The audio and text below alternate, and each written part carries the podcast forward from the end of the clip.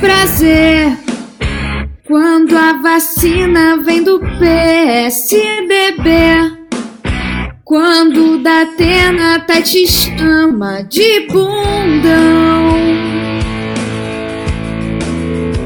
Quem vai perder? Quando o gado não quer sua indicação. Para o Supremo e até o pastor pede culhão. Tinha imprensa. A meta é se exaltar, comprar uma TV, só grita na Record. E o ministro frita, se antes não morrer, só grita na Record. Tem que exigir que a Anvisa faça a vacina assumir, já que você aparelhou de generais. Vamos mentir, mentir até a nossa base acreditar. Que em 22 a nossa chapa vai ganhar. E o Lula e o PT.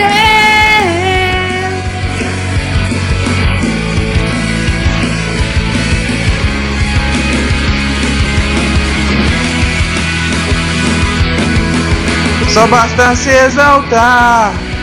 Só basta dar piti, só grita.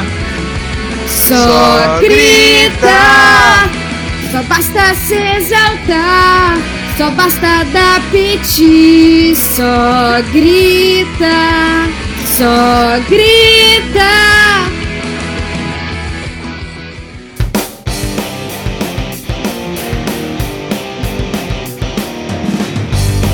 Cidadão e cidadã, tudo bem? Eu sou Vitor Souza e está começando mais um episódio do Midcast Político, nosso formato que debate as principais notícias e causas que ocorreram na última semana e que influenciam no cenário da política nacional. E hoje aqui comigo temos ela, Ad Ferrer. Tudo bem, Ad? E aí, galera, tudo ótimo. Começando com uma música feliz, alegre pra cima. Nessa semana tão animada, né, cara? Claro. Mas vamos seguir aqui a apresentação porque temos ele diretamente da Aprazível Manaus, Diego Esquinelo. Tudo bem, Diego? E aí, cara, é bom momento aos nossos ouvintes. Eu estou aqui triste, não pela música, mas porque o meu Darkrai fugiu. Então me chamem pra fazer rede de Darkrai aí no Pokémon GO. É isso, obrigado. Obrigado por explicar, porque eu ia perguntar o que era Darkrai, mas vai Eu também, eu tava aqui, tipo, o que será um Darkrai?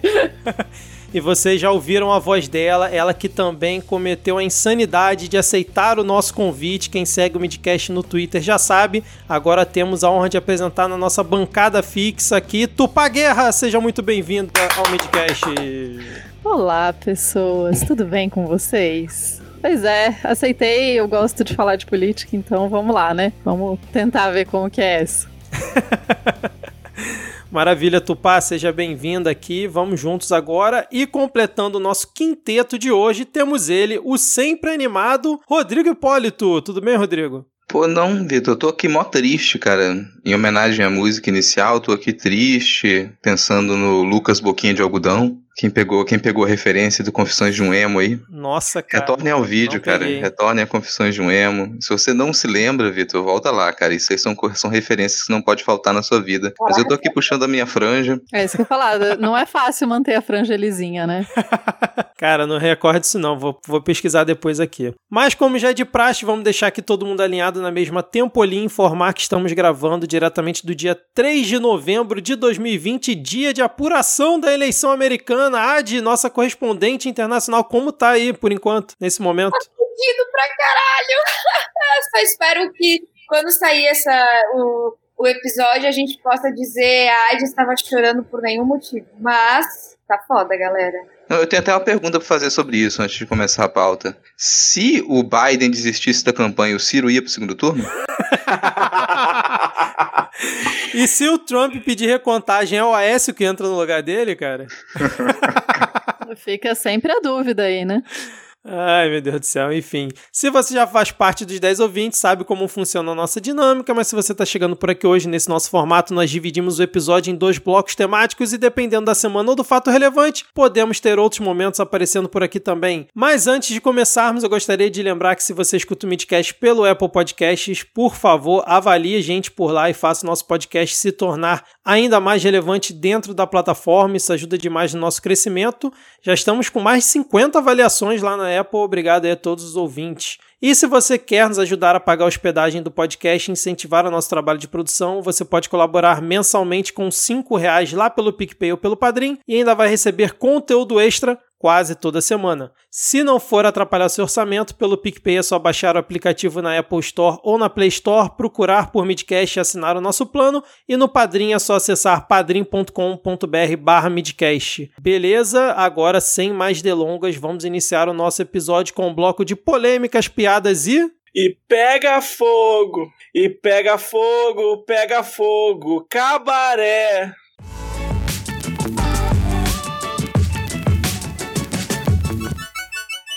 Começando aqui esse nosso bloco, vamos falar dele de Pazuzuelo, que na última sexta-feira foi internado no hospital particular em Brasília, o Hospital DF Star, por conta do quadro dele de Covid-19 que nós já tínhamos comentado aqui semana passada. Inclusive, o Bolsonaro tinha ido lá visitar ele. Ele falou que estava zero bala, mas parece que não foi muito bem isso que aconteceu. E hoje ele completou quatro dias internado. Ele primeiro foi nesse hospital particular, depois foi transferido, recebeu alta, mas foi transferido para o hospital militar. E pelo que saiu a informação hoje, o teste dele deu negativo e agora ele já recebeu alta e foi para casa. Mas e aí, como é que vocês acompanharam essa internação aí do Pazuzu, que falou que estava tomando cloroquina, azitromicina, anita, que estava tudo bem, zero bala, mas aí precisou do hospital, né, para recuperar. Tomar no cu, né? Precisou tomar no cu.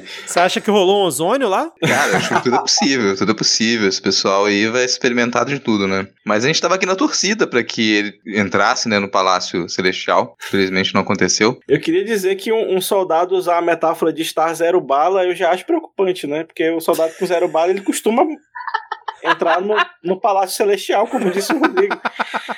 pra você ver que pelo visto, o cara responsável pela logística deixou a si mesmo sem munição. Então, é.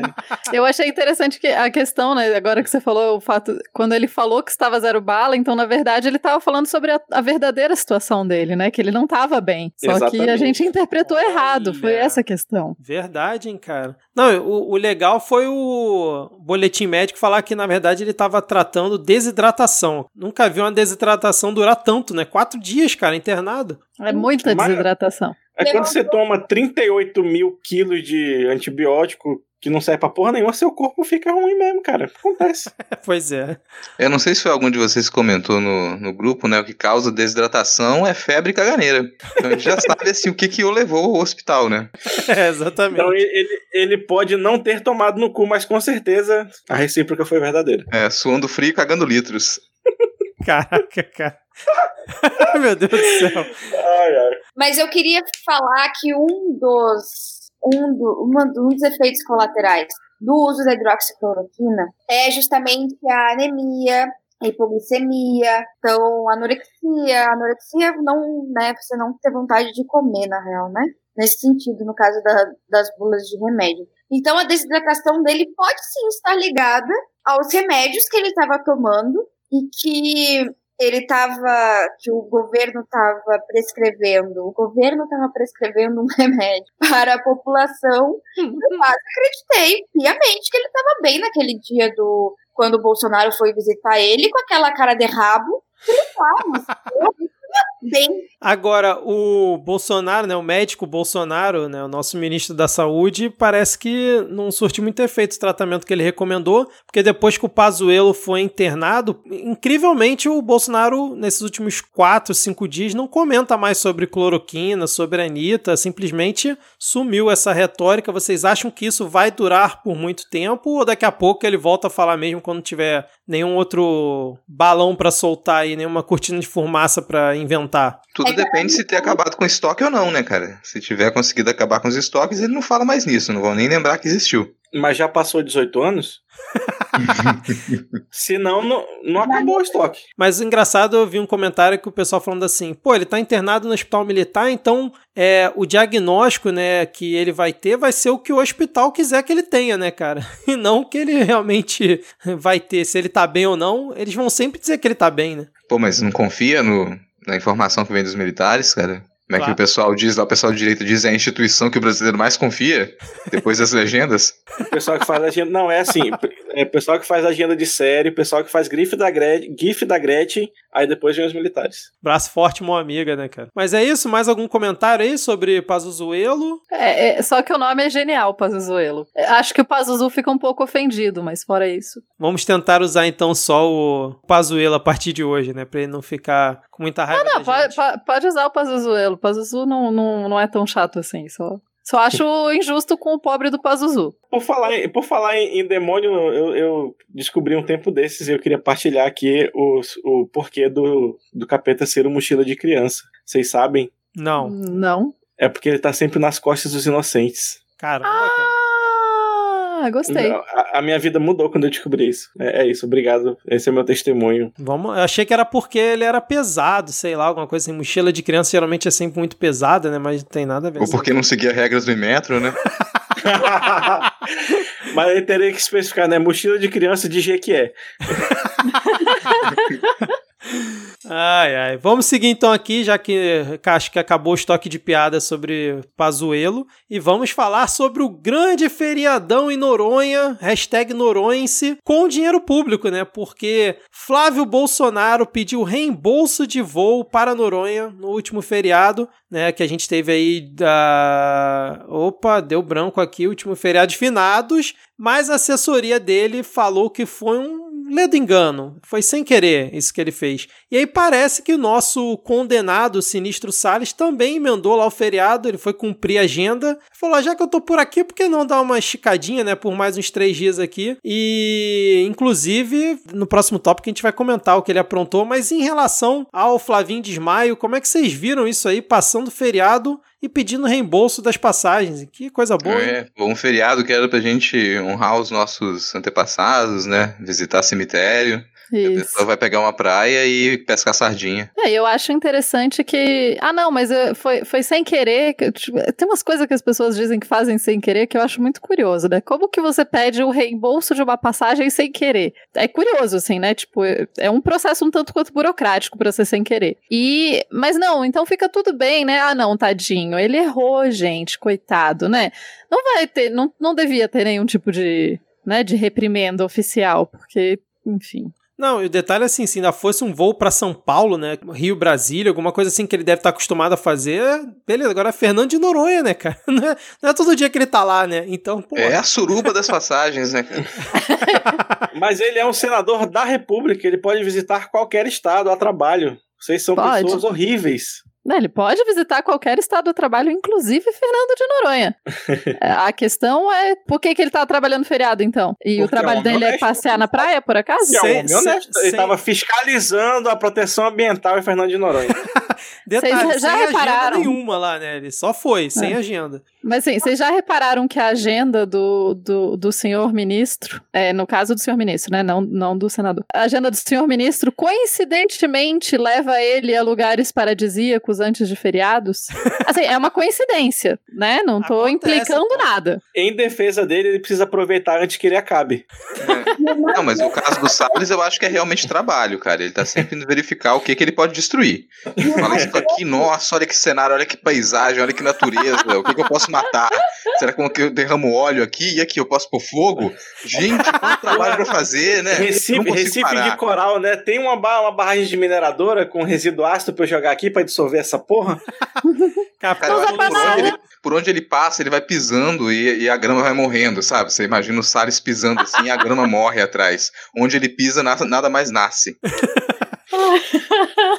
Mas, de novo, eu, eu tô tendo um papel muito difícil. De novo, em defesa desse pessoal, você sabe quanto é que é uma diária de uma pousada em Fernando de Noronha, cara? Pra sair do pobre bolso de um pobre senador. É verdade, tem, né? Tem que pedir reembolso, cara, não dá. Ou então ter foto com o Luciano Huck, né, cara? É uma outra opção também. Ah, É, mas ele, ele não foi sozinho, né? De repente ele rachou. Puta que pariu. Lararará, Oi! lararará. Eu achei curioso, né? Assim, a- as atividades. As notícias que a gente vê de Noronha nos últimos tempos são de atividades muito peculiares em grupo, né? E daí vai Isso. todo mundo pra Noronha nessa época, tudo bem. Até Cada isso, um, né? a- Só acho palha usar o meu dinheiro pra fazer isso, assim, quiser fazer. Sem me convidar, não que eu quisesse companhia dele, mas pra tomar o vinho branco eu ia, sabe?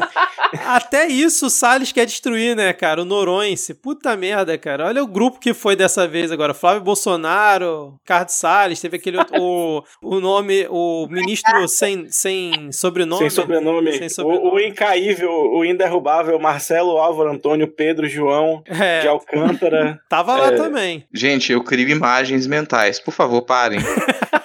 Esse é o objetivo, meu caro. E aí, Adi, você tá no mudo de novo ou você tá só quietinha meio? Não, eu falei horrores. A gente não ouviu nada aqui, cara. Sério? Sério. Não tava no mudo. Eu fiz questão de não botar no mudo, justamente pra. Ah! eu tô sendo derrubada. Mas eu Olha ele, hein? Olha ele, hein? Olha ele, hein? É porque emo é muito introspectivo. De repente você tava falando com você mesmo, cara. Mas fala aí, Adi. Porra, aí a segunda ad tava concordando comigo, cara. Eu tava falando um monte de coisa foda. Não, tinha um monte de coisa legal pra falar, sabe? Mas agora vocês me cortaram. Eu estou muito triste. Mas eu acho que não tão triste quanto o fundo do poço em que Ricardo Salles se enfiou enquanto ele estava bebendo.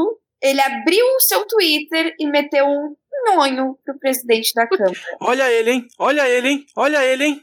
Na verdade, ele não. Foi o hacker aqui que fez isso, Adi. O Não hacker seja de Arara- levana. O, o hacker de Araraquara não tinha sido libertado? Olha. Ele está Aí, solta. Perigosíssimo. Vocês vão aí achando. Araraquara-se.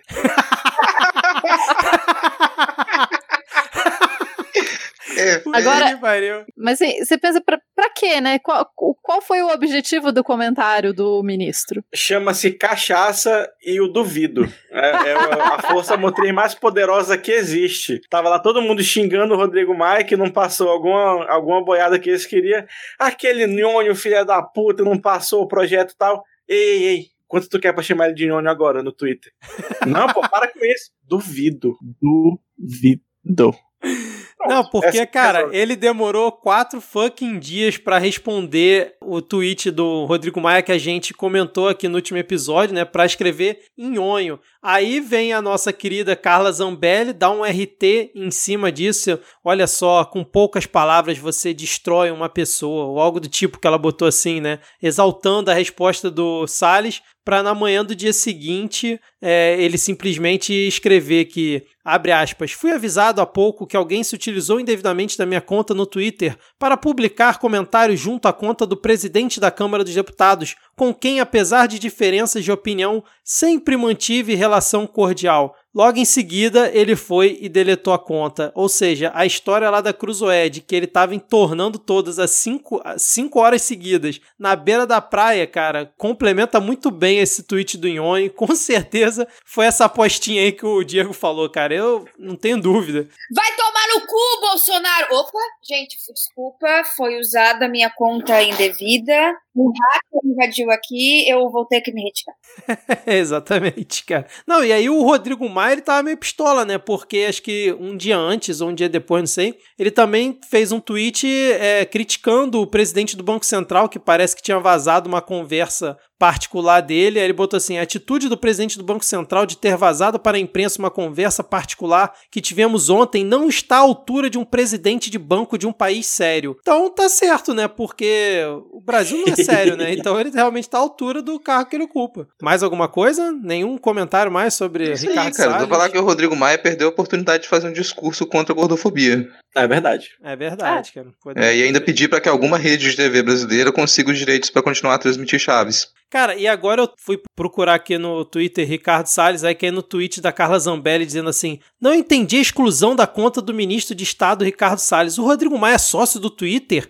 Onde está a liberdade de expressão? hashtag nhonho. Convido todos a subir essa hashtag hoje. Aí eu só lembro da, da Joyce Halseman, né, cara, naquela CPI das fake news, né, cara? Carla, como você é burra, Carla? É, cadê os Zambelliers pra ajudar a subir a hashtag, gente?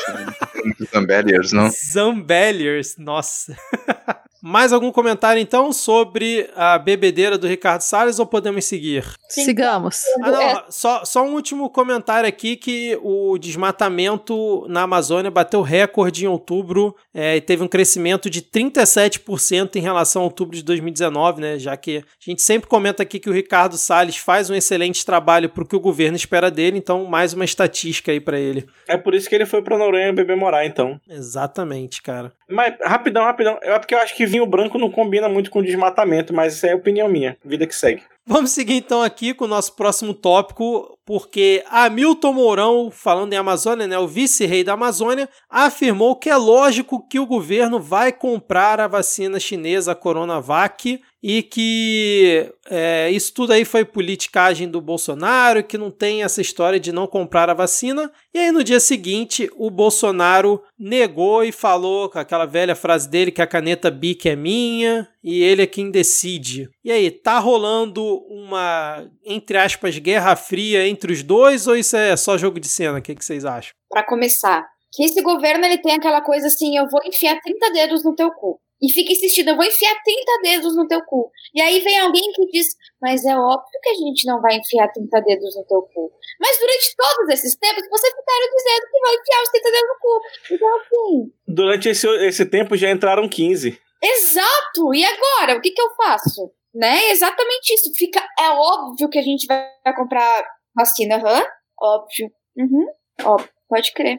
A, a, pra mim, assim, é difícil realmente usar argumentos lógicos para prever esse tipo de ação do governo nesse momento, né? Mas eu vejo assim, acho que a gente tem um histórico desde que começou a pandemia de um certo desentendimento ou desajuste entre a pasta da saúde e o governo federal. No entanto, o ministro atual sempre se manteve aí certinho do lado, né, do governo federal. Eu, eu acho que pa para, para mim parece mais é, é aquela coisa, né? O presidente fala A, aí o vice-presidente fala: não, gente, olha como eu sou legal e moderado. Ele não é bem assim. Daí faz a mesma coisa. Não, não acho que tem exatamente um, uma briga ali. E assim, lembrar do livro do Mandetta, e que aquilo que a gente já sabia, né? O Bolsonaro ele realmente acredita na teoria da conspiração do vírus chinês, de que isso foi feito em laboratório para tentar matar o Trump e destruir o Ocidente. Então, qualquer coisa que se relacione com a China, ele realmente acredita que é esse o caso, assim, que a gente está sofrendo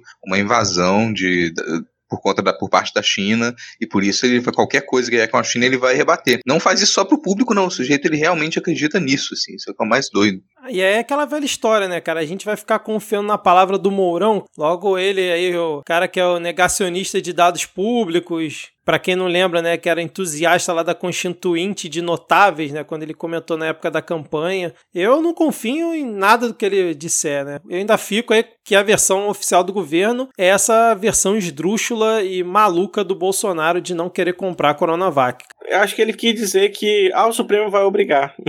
Pode ser, pode ser também. É, no, no, fim das contas, a justiça vai. Toda vez que a gente tem que falar que depende da, da justiça para fazer alguma coisa que preste, eu fico todo me coçando, mas é foda. Mas nesse caso é o que, é o que vai acontecer, sabe? Não, e ainda vai servir a narrativa deles de dizer que o STF fica obrigando eles a fazerem as coisas, que eles não queriam isso e tal, ou então. Exatamente. É foda que, que a justiça fazer o que é, precisa ser urgentemente feito cai cada vez mais na narrativa deles de criminalizar, de, de, de marginalizar a, a, justiça, que nem era para ser tão ativa assim, mas que na falta de tu vai tu mesmo e acaba virando essa putaria que a gente tem atualmente de, de insegurança jurídica e ativismo judicial tirado do cu. E outra, o Bolsonaro é realmente o rei do Brasil. Ele se considera o rei do Brasil. As, as decisões vêm dele, são dele, totalmente dele. Então, o Mourão dizer alguma coisa, ou o Pazuello dizer alguma coisa, que é ministro da Saúde,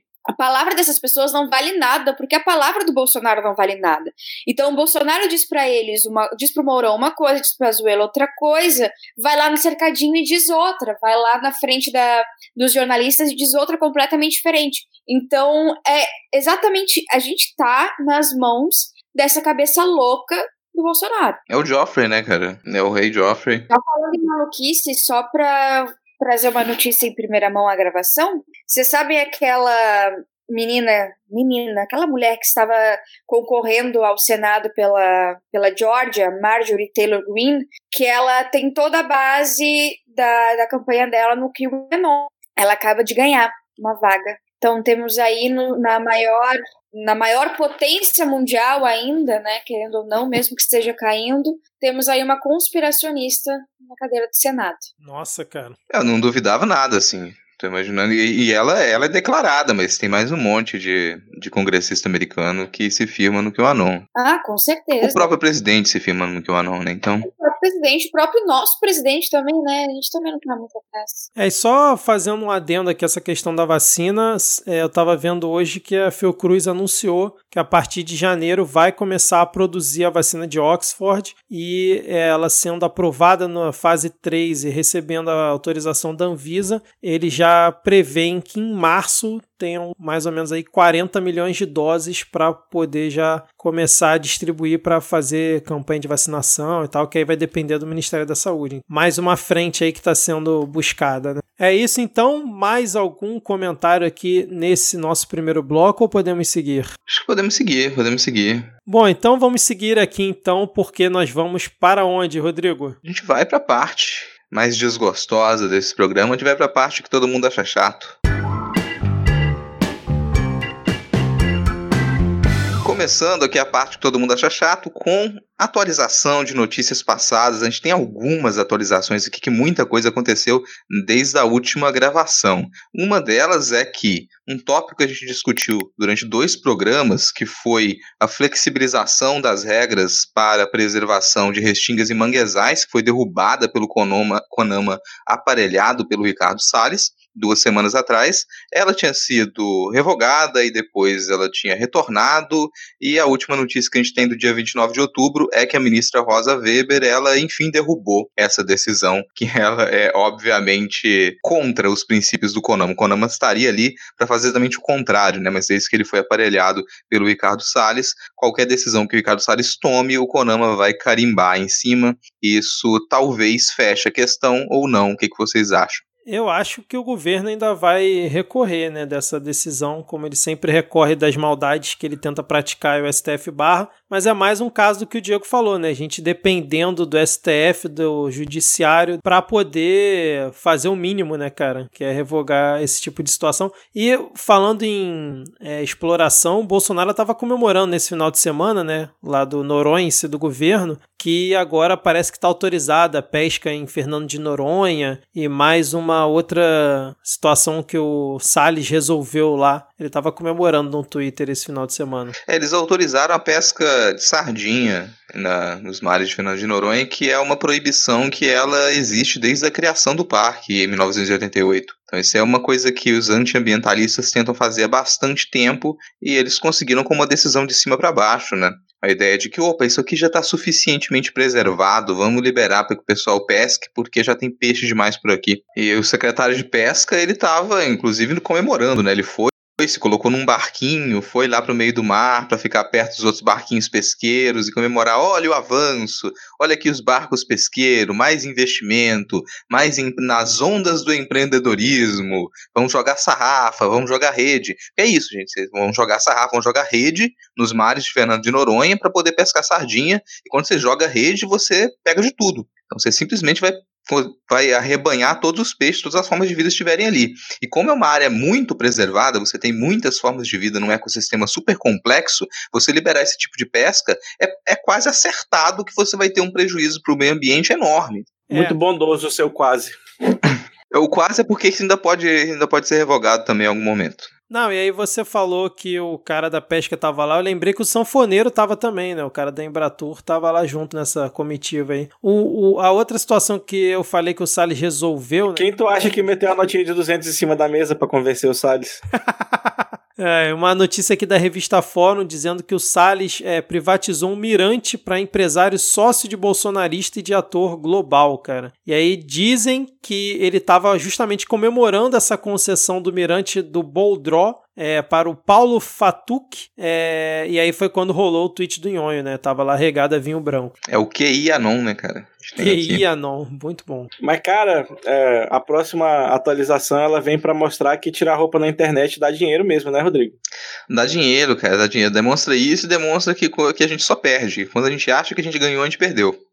Porque ninguém, não interessa quem ganhar ou quem perder, todo mundo vai perder. É exatamente o que eu ia falar, né? Como já aprendemos, todo mundo vai perder, não importa quem ganhar ou perder. É, então a gente vou pronunciar o nome, preparem um vômito, tá? Abraham Weintraub. Ele foi reeleito diretor executivo do Banco Mundial para um mandato de até dois anos, e isso significa que ele vai continuar ganhando mais de 100 mil reais por mês. É, a gente comemorou a queda dele porque era impossível ter uma pessoa daquela como ministro da educação. Só que foi a queda para cima, né? Foi o cair para cima. Eu não sei nem, não consigo nem imaginar o que eu faria com o salário dele na real. Vou calar minha boca para ficar pensando no que eu compraria. Talvez 100 milhões de balas fino. É uma boa. Boa ideia aí, ô, ô Abraham. Mas, oh, ei, dica de brother. Terapia, cara. Você consegue. Agora você não tem mais desculpa, você tem dinheiro. É terapia, entendeu? acho ninguém que vale precisa, a pena, hein? Ninguém precisa saber, entendeu? Você fala que vai no puteiro, aí você pega e vai no terapeuta. Olha aí, que loucura. Pensa, pensa, pensa na ideia, pensa no assunto. Vai lá, vai lá, cara. Não, quando eu vi essa notícia, eu só fiquei lembrando daquela investigação contra ele aqui, que realmente morreu, né, cara? Depois que ele fugiu lá para os Estados Unidos. Quer dizer, fugiu não, que absurdo não. eu falar isso. Depois que ele ganhou esse nobre cargo no Banco Mundial, né, e foi lá. Mas é, é bom lembrar. Hum. Rapidão, mas é bom lembrar que ele entrou nos Estados Unidos é, com uma coisa. É, um pouco, né, assim. Digamos que ele entrou com um passaporte diplomático quando ele não tinha mais, uma vez que ele não era mais o ministro, ele não deveria estar com esse passaporte, né? Exatamente. É mas acho que agora, como como funcionário do, do, do, banco lá, ele já deve ter pelo menos um, ah. visto de trabalho, né? Sim, sim, agora sim, com certeza. Mas eu tô dizendo que na época que ele entrou, não tinha. Tá vendo, seus estadunidenses de merda? Vocês ficam votando Trump nem pra manter latino irregular fora, ele serve, olha aí. Cara, que loucura você pensar que teve toda a brincadeira, né, com, com esse governo acabar com a mamata, era a pauta acabar com a mamata. Bicho, isso é exportação de mamata. Sim, cara, exporta, boa, muito bom. 115 mil por mês, não é isso? Make mamata great again. E aí, como bem disse o José de Souza aqui na coluna dele, né, isso foi a meritocracia às avessas, né, cara, é o exemplo do Weintraub. É, a pessoa ganha tanto dinheiro, continua feio, sabe, mal vestido, um mau gosto. Já viu o Weintraub bem vestido? Não aprende a falar, não melhora a dicção. É um negócio horrível, cara. Que tristeza, dinheiro mal gasto. O cara chamou o pessoal da STF, né, os ministros vagabundos, saiu do país, né, sem teoricamente poder, agora tá com um cargo de 115 mil representando o país e, tipo, tá tudo bem, cara. Tá tudo ótimo. É, podia gastar esse dinheiro para aprender a escrever. Imagina que loucura, sabe? Se ele finalmente conseguir fazer, sei lá, é, conseguir fazer um, um supletivo para aprender a escrever, já seria um bom gasto pro dinheiro. Mas aqui, continuando em, nessas atualizações de notícias passadas, a gente teve uma consternação geral aí nessa última semana por conta de um decreto que foi assinado pelo presidente no dia 27. Nossa última gravação, o Bolsonaro assinou um decreto junto com Paulo Guedes que permitia que a pasta do Ministério da Economia fizesse estudos para incluir unidades básicas de saúde dentro do programa de parcerias de investimentos da Presidência da República, que significa estudos para poder encontrar parcerias privadas, investimento privado para o SUS. A consternação foi por conta da possibilidade de privatização do SUS,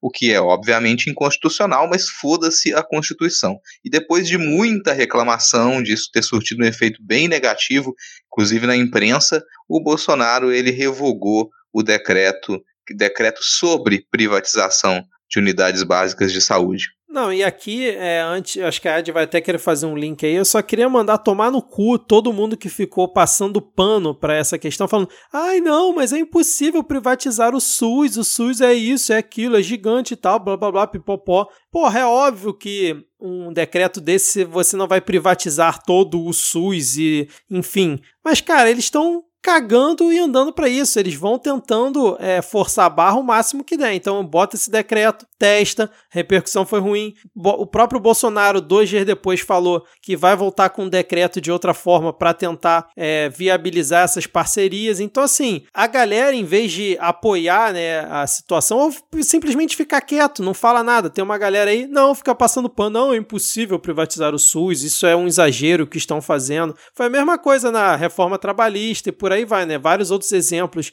que o pessoal fala que é tudo um exagero, que o pessoal fica gritando à toa na internet, na imprensa, e quando vê, a coisa já foi. Mano, pouca gente tem mais que se fuder do que a galera que fica defendendo as merdas desse governo com a desculpinha de ai, porque eu sou, eu sou liberal. A única liberdade que essa porra desses, desses caralho, de, de, dessa corja defende é a liberdade de morrer. De mat deles matarem da gente morrer, entendeu? Então você vai ficar aí com o seu discurso assim, ah, empreendedor, está no teu cu.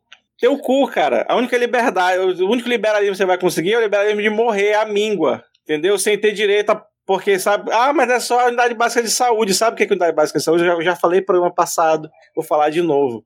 Unidade básica de saúde é prevenção. Se você não tem unidade básica de saúde funcionando plenamente, o pronto-socorro que já está fudido, com 80% da capacidade lotada de Covid-19, vai ficar com 130%. 130% de pessoa no pronto-socorro quer dizer que tem uma cabine frigorífica do lado dele cheia de cadáver, filho da puta.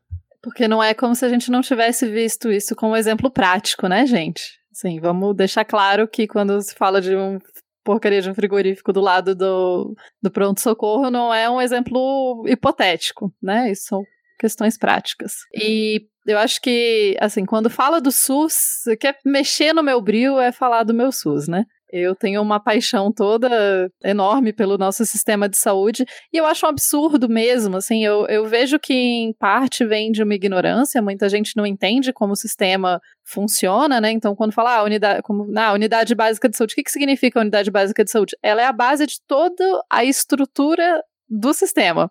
É, não é só o postinho que você vai lá de vez em quando, né? O sistema todo é estruturado a partir da ideia de que você tem atenção primária na base. A atenção primária é justamente você é, cuidar das questões iniciais de forma em, em lugares com né, mais simples e cuidar das questões simples e então encaminhar as pessoas para o pronto-socorro. Inclusive, a gente não devia ficar indo no hospital por qualquer coisa, devia ir no posto de saúde não no hospital. Mas esse é outro ponto. Então, é, Além disso, quando o SUS foi criado e foi pensado, eu falo quando o SUS foi criado e foi pensado, mas isso se. É, não quer dizer que ficou estático, tá? Porque às vezes as pessoas, ah, mas é 30 anos atrás. Eu, é, 30 anos atrás, mas ele tem sido é, reavaliado e repensado em várias questões. Se a gente olhar na Constituição, tá lá no artigo 197, se eu não me engano. É, posso estar enganada. Falando claramente que a saúde é um direito de todos e um dever do Estado se ela é um direito de todos, quer dizer que todos nós temos direito à saúde e atenção à saúde, e ela é um dever de quem? Do Estado. Ah, mas você está dando direito sem pedir contrapartida. Como assim sem pedir contrapartida e todos os impostos que a gente paga, né?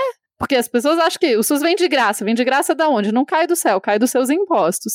E vamos lembrar que absolutamente 100% das pessoas do país usam o SUS. Ah, mas eu, eu sou rico milionário e pago um plano de saúde. Pois é, que é fiscalizado pelo SUS. Tem água potável na sua casa? Também fiscalizado pelo SUS, né? Você compra remédio na farmácia, quem regulamenta os remédios também SUS, né? Ah, uh, sei lá, você vai em restaurantes, também temos aí mais uma questão do SUS, porque o SUS ele vai muito além do que curar a doença, ele vai muito além do que simplesmente, inclusive ele vai mais além da prevenção. O que o SUS busca é a promoção da saúde, é criar um ambiente favorável para que você tenha saúde. Ah, mas Tupá não funciona, não funciona. Não tá funcionando perfeito. Quer dizer, tem algumas cidades que funcionam até bem. Não tá funcionando perfeito, não tá funcionando perfeito. Não tô achando aqui que funciona perfeito. Uso, uso inclusive, o sistema, posso dizer, de experiência própria. Mas não quer dizer que a gente tenha que destruir, né? Ah, mas se não se privatizar não vai melhorar, porque a gente tem vários exemplos. Precisamos de exemplos de privatização de serviço público que melhorou? Sabe por quê? Porque o serviço público ele não tem o objetivo, e eu acho isso muito importante. O objetivo do serviço público não é lucrar. O objetivo do serviço público é servir a população. Então, a, quando a gente privatiza uma questão ou, ou coloca a iniciativa privada para cuidar das unidades básicas de saúde, para que, ah, não, é, Mas eles vão querer o quê? Eles vão querer lucrar. Por quê? Porque sim, né? Porque é um é negócio. Se você tem iniciativa privada, a iniciativa privada está lucrando. Porque o objetivo da iniciativa privada é ganhar dinheiro. O objetivo do governo não é ganhar dinheiro, é servir a população. Então, essa diferença é muito importante. Inclusive, essa diferença é muito importante quando as pessoas são, ah, porque tal pessoa é um excelente administrador. Ele é um excelente administrador público, porque são coisas diferentes. Administrar uma empresa e administrar o serviço público são coisas diferentes. Enfim, eu pistolo um pouco com isso, gente, mas defendam o SUS. E assim, é, é, é, conversinha, né? De, ai, mas não era bem uma privatização, era mais. Não, gente, a gente tem que pensar em formas de melhorar o sistema, com certeza. Mas não quer dizer que a gente precisa explodir ele para fazer isso. Perfeito, Tupá. Eu quero dar palmas. gente, eu sou muito apaixonada pelo SUS. De verdade. já que a gente tá falando tão. Já que ela tá falando tão apaixonada pelo SUS, a gente essa semana também falou bastante aqui no, no Midcast. Teve o, o Segue o Fio sobre uma thread do Observatório Covid-19 com a narração da Letícia Dacker. O segue o fio número 65, você confere também aí no feed. E eu e o Vitor a gente conversou com a Ana Paula Salviati para falar sobre a viabilidade econômica do SUS. Tá bem interessante, bem legal. A nossa, a gente teve uma aula de economia com ela e também tá no feed. Um episódio que teve feedback excelente dos ouvintes aí, para quem ainda não ouviu, fica realmente a dica. E só rapidinho aqui, Rodrigo, antes de você puxar o próximo tópico, falando em Ana Paula, né, que falou muito sobre economia também junto com a gente no episódio sobre o SUS. Tem uma notícia que saiu agora, né, que o Senado aprovou a autonomia do Banco Central e agora é, isso vai ser votado na Câmara. É um assunto que a gente vai ver se volta, é, volta não, né? Se comenta sobre ele aqui em algum momento, porque é um ponto muito importante da gente ficar acompanhando. Beleza, vamos pro, vou para o último tópico aqui dessa primeira parte do bloco, porque a gente está falando do SUS, e o SUS foi um dos destinos dos milhões de principais destinos dos milhões de comprimidos de cloroquina que foram produzidos pelo Exército, a gente teve uma notícia a respeito disso nessa semana. Vou lembrar que a aquisição pelo governo da, da cloroquina ela é investigada ainda no Tribunal de Contas da União por um suposto superfaturamento. E eu tô falando suposto, é até engraçado, porque mesmo que você tirasse essa suspeita por baixo, ainda é um superfaturamento, porque o produto ele foi comprado com um custo 167% mais caro do que seria praticado no mercado. E essa empresa do, do Exército que ela realizou a compra e a produção de cloroquina, o Laboratório Químico e Farmacêutico do Exército, foi revelado que ele, ela procurou o grupo Sul Minas, que é responsável pela venda de insumos para a fabricação de cloroquina, quase um mês antes, é, em relação à única concorrente que ia participar da competição para fabricação da cloroquina. Então, aparentemente, ali nessa licitação a gente ainda tem uma nítida ilegalidade. É, cara, eu tava lendo essa reportagem da CNN e realmente, né, os caras foram consultados antes, entre aspas, consulta informal, deram um preço completamente absurdo e depois, quando abriram a licitação, vieram com um preço menor do que o do concorrente. Assim, uma baita coincidência, né, cara? Querem fazer mais algum comentário sobre isso? Ou eu posso já puxar as discussões assim mais irritantes e tristes que a gente vai ter aqui hoje? Pode puxar. Eu ia fazer propaganda da exposição, mas eu faço no final. Pode puxar. É melhor, até porque se é uma coisa positiva, né? Vamos deixar mais pro final. E para continuar esse, essa parte que todo mundo acha chata, eu gostaria aqui de, primeiro, né, chamar todo mundo para assinar o manifesto O Sul é seu país, que a gente vai aqui defender a separação dos estados do sul do país. E para falar um pouco sobre as razões disso, eu quero chamar a nossa correspondente especial, né, do Sul é seu país. Não só um adendo que o, o, o, novo país vai se chamar Estados Separados do Sul, porque nem eles, nem eles querem se unir. A gente se odeia, é uma coisa assim absurda. Mas a gente vai estrear aqui agora o quadro Sulistas Fazendo Merda. E antes que me falem que eu sou xenofóbica, eu não sou xenofóbica. Nasci no Rio Grande do Sul, morei 21 anos da minha vida no sul do país, oito deles em Santa Catarina. Porque agora a gente vai abrir o dossiê. E eu quero começar com sulistas fazendo merda, porque eu quero tocar no coração de você, sulista, assim como eu. Sempre vocês estão achando isso normal, velho? Vamos começar, vamos começar. Tá na praia do Campeche, em Florianópolis. E aí é uma puxadinha, mais uma puxadinha de orelha. Gaúcho gosta de sair no meio do feriadão daqui e ir passar lá nas praias de Santa Catarina, porque as praias do Rio Grande do Sul são umas bosta. Só que daí chegam lá no meio de uma pandemia, o que, que acontece? Exatamente, Covid-19. Não pode. Mas aí foi lá uma equipe da NSC TV, que é a filiada da Rede Globo, para gravar a faixa de areia, porque tinha banhistas ali. O que é proibido por, pelo decreto do governo do estado por conta da pandemia.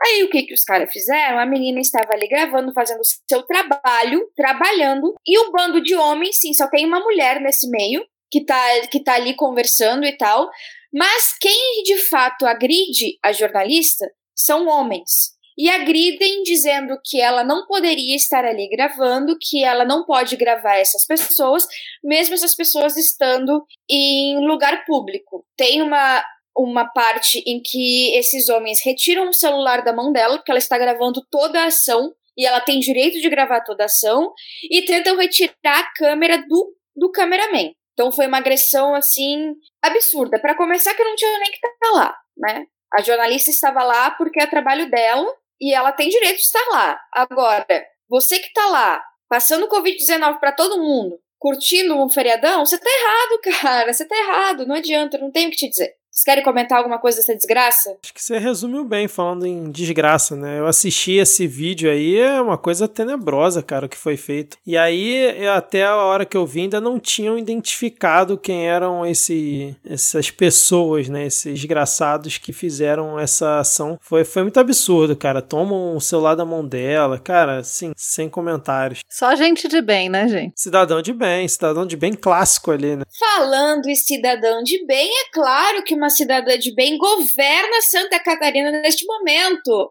A cidadã de bem chamada Daniela Reiner, que está sem partido no momento, como já a gente já falou no, no programa passado, ela é tão bolsonarista, tão bolsonarista, que ela fez muita bolsonarice essa semana também, por isso que ela mereceu estar aqui. Quando pressionada se ela era contrária ao nazismo, ela não deu uma resposta concreta. Mas, depois que a, que a repercussão foi muito negativa, ela foi obrigada a divulgar uma nota para se manifestar contrária ao nazismo. Por quê? Porque o pai dela, o seu Altair Reiner, é um professor de história, ele é negacionista do Holocausto e ele é neonazi. E ela nunca tinha se mostrado contra nem a favor publicamente, mas é aquela coisa, se tem dois, se tem um nazista na mesa e alguém vem se sentar, então tem dois nazistas na mesa, né? Mas eu queria aprofundar um pouquinho essa, essa questão da governadora neonazi que diz que não é neonazi, porque nós temos uma questão no, no sul do país que é muito grave. A maior parte dos grupos neonazis estão aqui. A gente pode botar mil e uma desculpas, a gente pode dizer que é pela colonização alemã, pela massiva colonização italiana, entendo, compreendo. Mas a maioria deles estão aqui. Aqui na minha cidade, a gente teve essa semana, eu acho que foi o ataque, o maior ataque neonazi, é uma cidade do interior, então isso assombra. Foram várias pichações de morte a judeus, morte a negros, suásticas, enfim, vários tipos de ameaça, e que o pessoal se reuniu para cobrir. Então nós temos um problema no sul do país que é gigantesco. E em vez da gente falar, a gente bate no peito, e o Diego começou isso dizendo: ah, são estados separativos do sul porque a gente se odeia. A gente se odeia e a gente não se entende, porque para nós, para gaúcho, o Rio Grande do Sul é o melhor estado do país. Para catarinense, Santa Catarina é o melhor estado do país. O Paraná está lá. apenas. Mas a gente, se, a gente vai vender como o melhor estado do país, o que, que a gente está fazendo? O que é na nossa cultura sulista que pode proliferar, ajuda a proliferar esse tipo de praga? Eu acho que a gente precisava falar sobre isso e ter uma parte só sobre essa, só sobre o sul do país, porque eu acho que a gente não está percebendo muito bem que por mais que o Rio de Janeiro ele já seja do, dominado pelo bolsonarismo, nós temos aqui um antro muito gigante de extrema direita. Aqui é um campo muito fértil para o bolsonarismo se espalhar. E precisa começar da gente, na nossa, as, as nossas, nas nossas reflexões, né? E eu acho que agora com a governadora neonazi, que diz que, é neo, que não é neonazi, mas a essa altura, se a pessoa se preocupa tanto com o rótulo, ela já deveria ter se posicionado anteriormente. Ela só se posicionou depois que ela recebeu um monte de crítica. Eu acho que com isso a gente se abre um pouco, um pouco mais os olhos para essa problemática aqui que a gente tende a esquecer. Não, e aí teve o caso dos tweets que ela apagou, né? Primeiro recomendando o pessoal usar máscara, e aí a galera foi nos comentários. E olha que o perfil dela nem é tão seguido assim, acho que ela tem 5 mil seguidores, alguma coisa assim, na última vez que eu vi. Mas a galera chegou em peso lá para criticar ela. Que isso, ficar mandando usar máscara, que absurdo e tal. Ela, pum, apagou. Dois dias depois, ela faz um tweet é, repudiando o ataque aos jornalistas aí que a Adi muito bem descreveu. E aí ela, a galera novamente chegou lá nos comentários, começou a criticar, ah, eles merecem, eles plantaram isso, tudo mais. Ela pum, foi e apagou de novo, cara, impressionante. O problema da Daniela é que ela foi salva do impeachment pelo bolsonarismo, só por isso. O Moisés, o Carlos Moisés, ele virou as costas ao bolsonarismo e perdeu. Naquele momento, ela já se tornou refém do bolsonarismo, refém dessa ideologia. Então ela não pode se manifestar uh, nem um azinho fora da linha. Isso também preocupa. Porque ou é aquela situação, ou ela é neonazi, ou ela é refém do bolsonarismo. Ou ela é os dois, entende? Não tem. Parece que na gestão dela a gente não consegue achar alguma coisa fora disso fora de coisa ruim. Não dá, velho. Não dá. E é. falar em coisa ruim, Curitiba tem coisa ruim também, tô falando, é só sul. Eu ia falar Mas é que... é só pra, pra, falar dela ainda antes, fala. É, eu só ia comentar, né, que você falou, ou, ou ela é neonazi, ou ela é bolsonarista, ou por que não os dois, né? Porque... eu já ia falar que ela tá perdendo uma grande oportunidade de aumentar a base dela, né? Se ela se assumisse, ela com certeza ia ficar aí incaível igual Pois é, e eu acho é, essa questão do. Tem vários estudos que mostram que. Uh, acho que 90%, enfim, os grupos neonazis se concentram especialmente no sul, né? E é um problema que a gente precisa lidar. É, fora, fora a parte ridícula de ser nazista no Brasil, mas fora essa parte ridícula, é um problema que como a gente tem que pensar nisso, a gente tem que falar sobre isso, a gente tem que questionar isso e tem que levantar que não é aceitável, não deveria ser. E, enfim, né? Quem sabe um dia, enfim, não será. Só para te, te complementar, uh, aqui no Sul nós temos uma população negra, uma população indígena, inclusive a maioria da, das pessoas que moram aqui são não brancos, né? E nós temos pessoas resistindo a, a essa, essas situações uh, neofascistas, né? Aqui e a gente, eu acho que até como LGBT aqui no sul do país, eu posso dizer não esqueçam que a gente existe aqui, porque às vezes se coloca uh, todo mundo no sul dentro de uma mesma sacola, como todo mundo neonazi, todo mundo extrema-direita, é isso, foda-se. Mas tem gente aqui resistindo, tem gente aqui resistindo firme. A Winnie Bueno, inclusive, é uma. Eu acho que vocês devem conhecer. Ela é uma ativista negra, ela é maravilhosa, acadêmica, ela tá sempre no Twitter com, com questões da negritude e ela é daqui de Pelotas da minha cidade, Pelotas, Rio Grande do Sul. Então a gente tem negros, tem galera aqui lutando sim.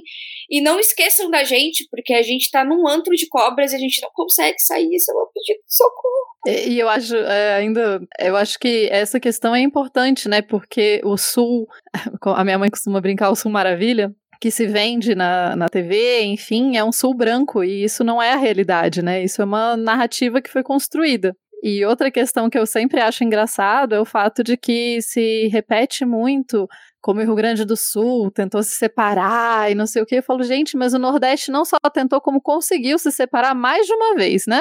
E daí o Sul que ficou com a peixa, mas enfim, vai saber, né? Vai entender como.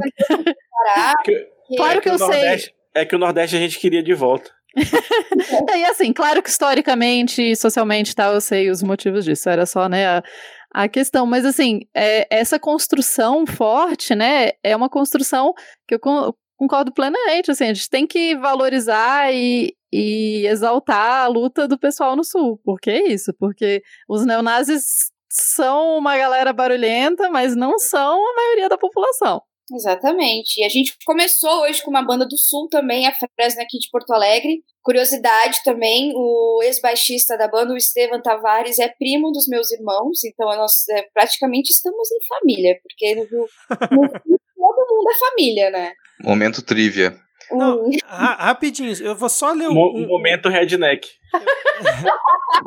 Fa falando em redneck, o negócio tá complicado aqui na apuração, hein? Mas vamos lá. É, só, eu vou só ler o tweet aqui para quem, pro ouvinte pra cá não acompanhou, o último tweet que ela pagou, cara, pra vocês verem como é, é uma coisa assim tão absurda a galera ir contra essas palavras que você realmente vê que a gente tá chegando no fundo do poço, né, cara? Olha só. Ela escreveu assim: inadmissíveis as agressões sofridas pela equipe de uma emissora de TV. Ela nem citou a Globo, hein? Já tentando se precaver, né? Que estava no exercício de sua função em uma praia de Florianópolis. A partir do momento em que a violência toma frente, perde-se a razão. Não há justificativa para isso. E a galera foi contra essas palavras, cara. Inacreditável. E aí eu tava vendo que o perfil dela tem 4.400 seguidores. Só que o, o hate em cima dos tweets dela parece que estão monitorando ela, sabe? Tipo, vamos ver o que, que ela vai falar. Se ela se posicionar um pouquinho fora do que a gente espera, vamos lá atacar ela. Como a Ad falou, né? Ela tá ali na mão do bolsonarismo. É uma coisa impressionante, cara. Eu é acho é que, que a região sul do país já tem, já tem sido uma região estratégica para a ideologia mais mais radical, né? É, eu acho que ele tem apostado muito e botado muito essa questão do orgulho do sul, né? Ele tem brincado muito com isso. É, cara. E tipo, a gente não tá falando de uma prefeita, sei lá, de uma cidadezinha pequena, que já seria um absurdo. A gente tá falando da governadora do estado, cara, se pautando por conta disso, hein? Cara, não sei, eu, eu acho isso até um pouco.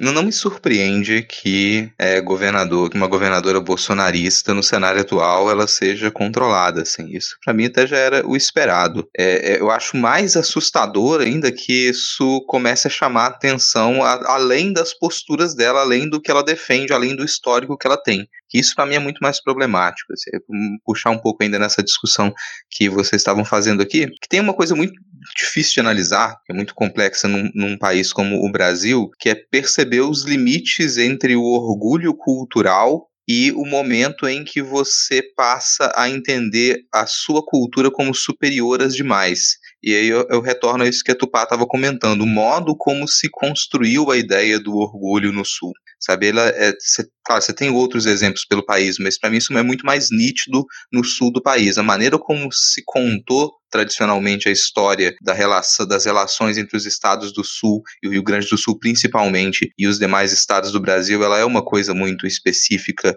Ela sempre ressaltou esse, esse aspecto, é, essa, essa invenção de que o Sul ele trabalha mais do que os outros países, dos outros estados, de que ele paga mais impostos do que os outros estados, de que ele sustenta uma ideia de civilização que ela não estaria presente nos demais estados do país. É algo similar ao que acontece, por exemplo, com são Paulo acreditar que ela realmente sustenta o Brasil, algo assim, mas lá com essa, esse, esse aspecto cultural de peso. A nossa cultura representa a civilização, enquanto as outras culturas do restante das regiões do Brasil elas são algo mais primitivo. Isso, é, isso é vendido, isso é propagado e você faz com que as pessoas acreditem nisso internamente também. Aí reside um grande problema, porque a gente também não pode é, lutar contra isso e querer destruir também um orgulho cultural, porque seria repetir o mesmo posicionamento deles. É, uma, é muito difícil trabalhar com isso, é muito complexo trabalhar com essa ideia, mas existe um limite ali entre você ter orgulho daquela cultura e você acreditar que aquela cultura ela merece o seu orgulho porque ela é superior às demais. Para mim isso ele está tá na base da, da formação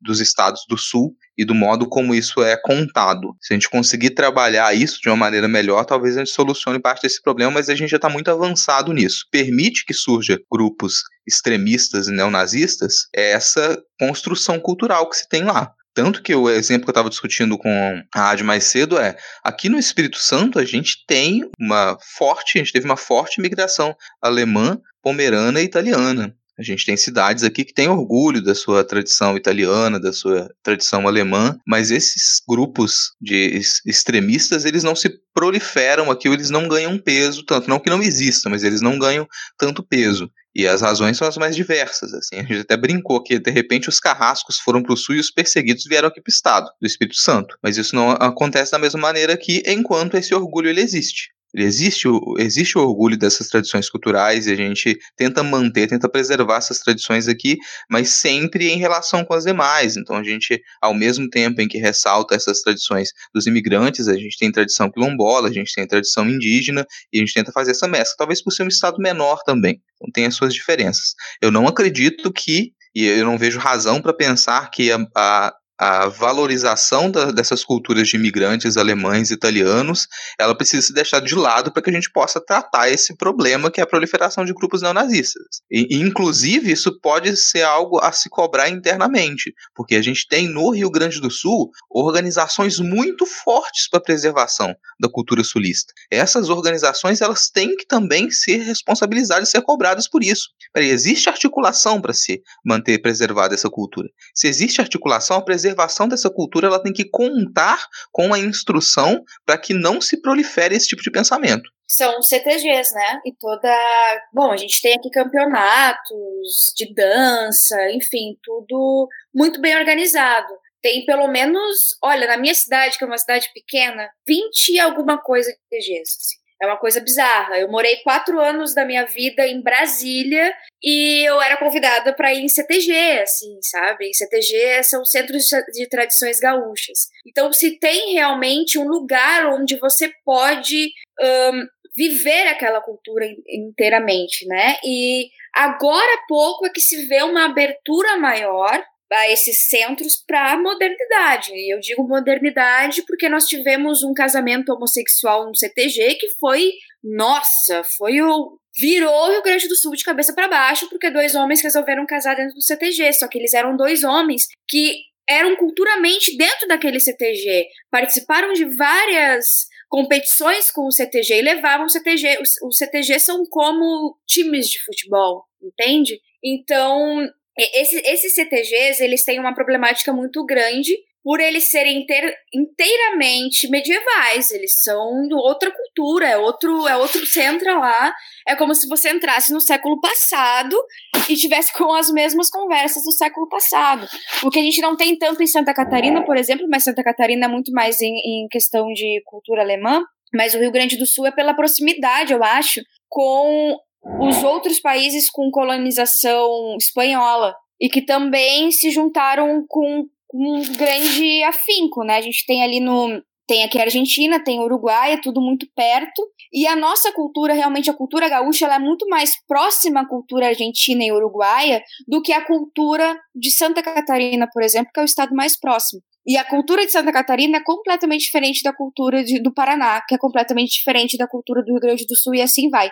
Então, nós não temos unidade nos três estados do Sul como se tem unidade no Nordeste, né? Ou pelo menos aparenta-se ter unidade no Nordeste e no Norte em questões políticas, por exemplo. Mas aqui é bem pegado, e eu quero subir um pouquinho lá para cima só para dar uma, uma pincelada para a gente entender o gadismo da situação, mas nesse sábado, dia 31, Halloween, fanáticos da extrema-direita resolveram dar susto em todo mundo, cagar todo mundo de medo e sair na rua para fazer uma manifestação pró-Trump. Mas acabou que eles confundiram o Halloween com o Dia do Palhaço e a gente começou a rir, foi ótimo. E essa é a passagem pelo Paraná. Eu queria dar um, eu queria dar um adendo, porque a gente deu uma, uma notícia ruim há pouco sobre o, os Estados Unidos, vou dar uma notícia boa. A primeira pessoa trans foi eleita para o Senado dos Estados Unidos. Sarah McBride, do Partido Democrata, vai representar Delaware.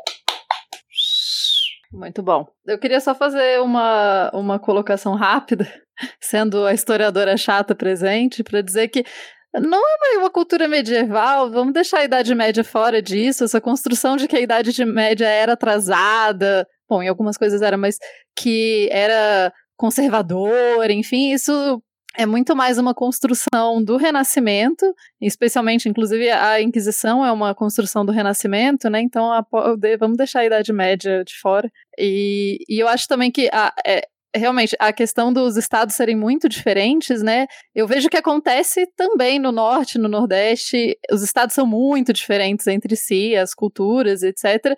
Só que de fora parece muito muito a mesma coisa, né? E assim, também para quem tá de fora do sul, a gente olha às vezes também parece muito a mesma coisa. E é isso.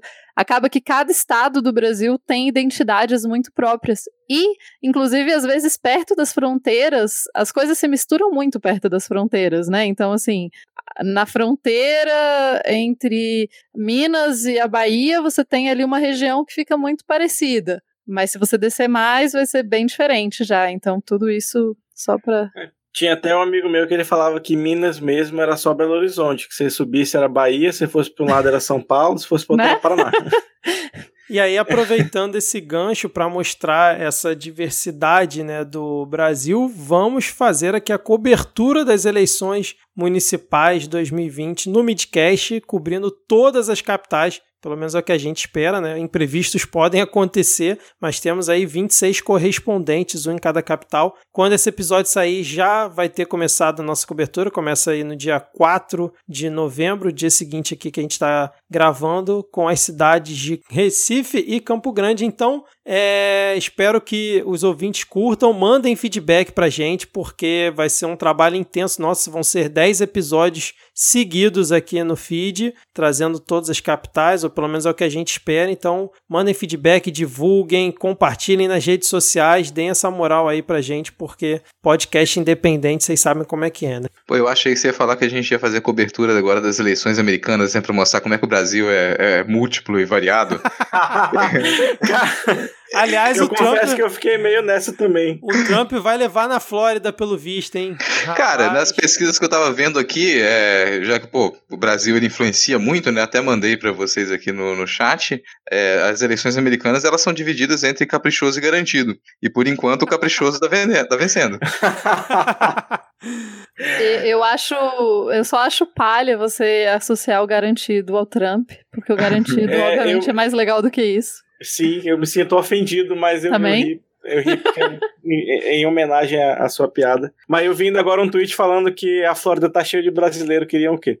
é, Mas ó, eu acho que cabe a gente é, prestar atenção também nos analistas que estão lembrando que tem muita coisa para ser apurada de votos que vieram pelo correio e que não vão sair resultado hoje. Então, alguns lugares ainda é prematuro dizer que foi A ou B. A real é que a gente torcer, entre aspas, pelo Biden, tipo quando a gente precisa torcer pelo judiciário, né, Diego? Resolver as coisas, né? A gente tá torcendo assim pelo. Sim, no fim das contas, quem é, a gente tá escolhendo entre uma giromba imperialista de dois metros e uma de três.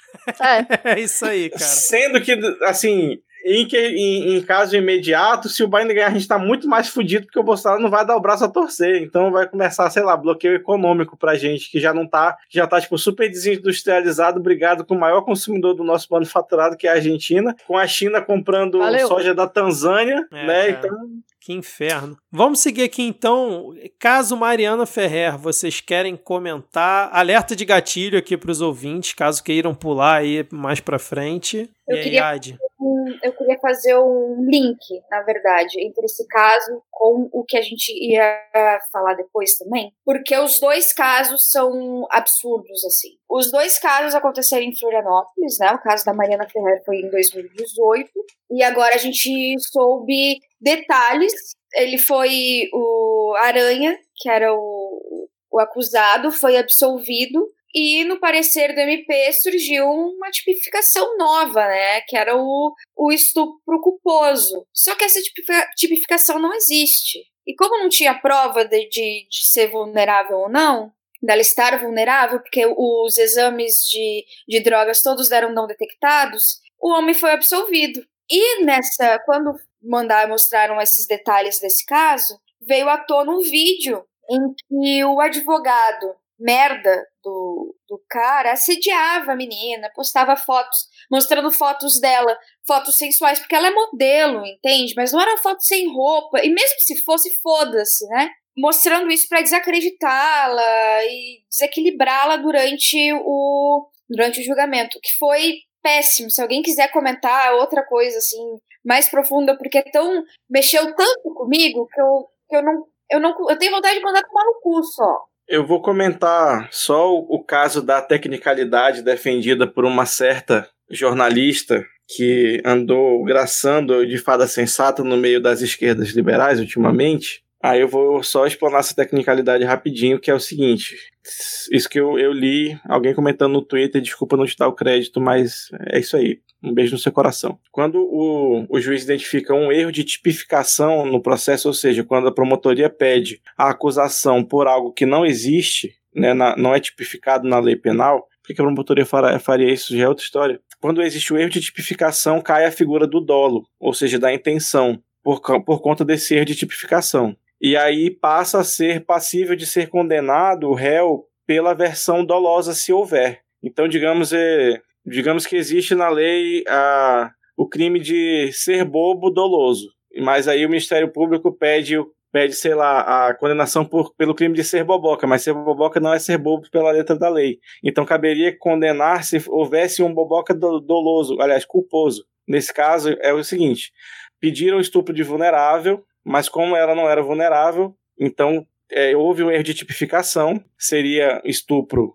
é, regular, né, digamos assim. E aí, como houve, o, o juiz identificou esse erro de tipificação, então ele teria que condenar o réu pelo, pela versão culposa do crime, já que não existiria né, é, esse, já que ela não seria vulnerável, então o crime estaria errado, então ele teria que condenar como estupro, estupro culposo. Aí, como não existe na letra da lei, obviamente, estupro culposo, não existe ninguém que estupra sem a intenção de estuprar, ele foi absolvido porque não havia o tipo penal absurdo de estupro culposo. Eu acho que ficou confuso, né? É, assim, tem. E o pessoal que está defendendo aí que não existe essa palavra dentro da sentença. É, pelo que eu tinha entendido na matéria do The Intercept, eles não comentavam que existia essa palavra na sentença. Eles comentavam justamente o que você acabou de explicar, né? É... Mas é, é, fica, subentendido que o, o, o juiz fala: ó, o tipo tá errado o tipo, o tipo penal que a promotoria pediu está errado. Nesse caso, eu só poderia condenar o réu pela versão culposa do crime. Como a versão culposa desse crime também não está tipificada, eu não posso condená-lo. Então, por nada. Aí, então, aí o pessoal ficou se agarrando ao termo, né? Que inclusive o The Intercept coloca entre aspas, né? Ou seja, não é um, ter, um termo que realmente exista, né? E aí o pessoal ficou se apegando que, ah, não existe a palavra estupro culposo na sentença. Mas desde o início eu não tinha entendido que existia. Eu tinha entendido. É, que e nem realmente... tem como existir. Porque... Ex exatamente. É um absurdo. O pessoal, só pra. Porque o The Intercept atualizou a matéria agora e botou assim Uh, a expressão estupro culposo foi usada pelo Intercept para resumir o caso e explicá-lo para o público leigo. O artifício é usual ao, ao jornalismo. Em nenhum momento, The Intercept declarou que a expressão foi usada no processo. O, o que me pareceu é que a galera ficou arrumando um jeito de tentar, entre aspas, passar um pano para a situação e tentar apagar de tipo assim: olha só, eu sou o entendedor da história e vocês estão falando o que sobre isso? E todos que eu vi tentando, entre aspas, na minha visão, tá? Passar pano para isso, são pessoas que são formadas né, em direito. Então, assim, me desculpem os advogados, né? Mas todas as pessoas que eu vi tentando fazer um meia-culpa da situação é isso. Em vez de focar no absurdo maior, né? Além da, da absolvição, na verdade, o absurdo maior é a absolvição desse desgraçado. Mas a, a o que a,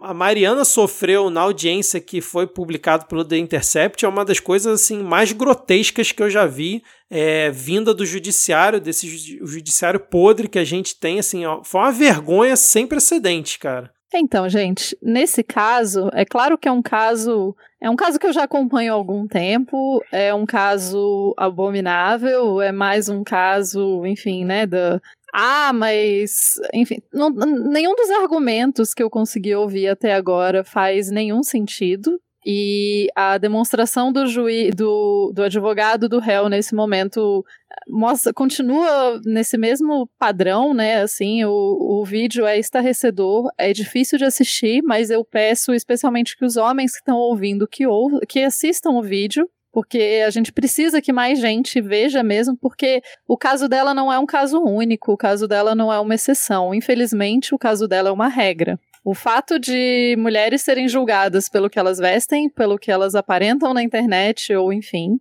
é comum, é constante e é utilizado como defesa.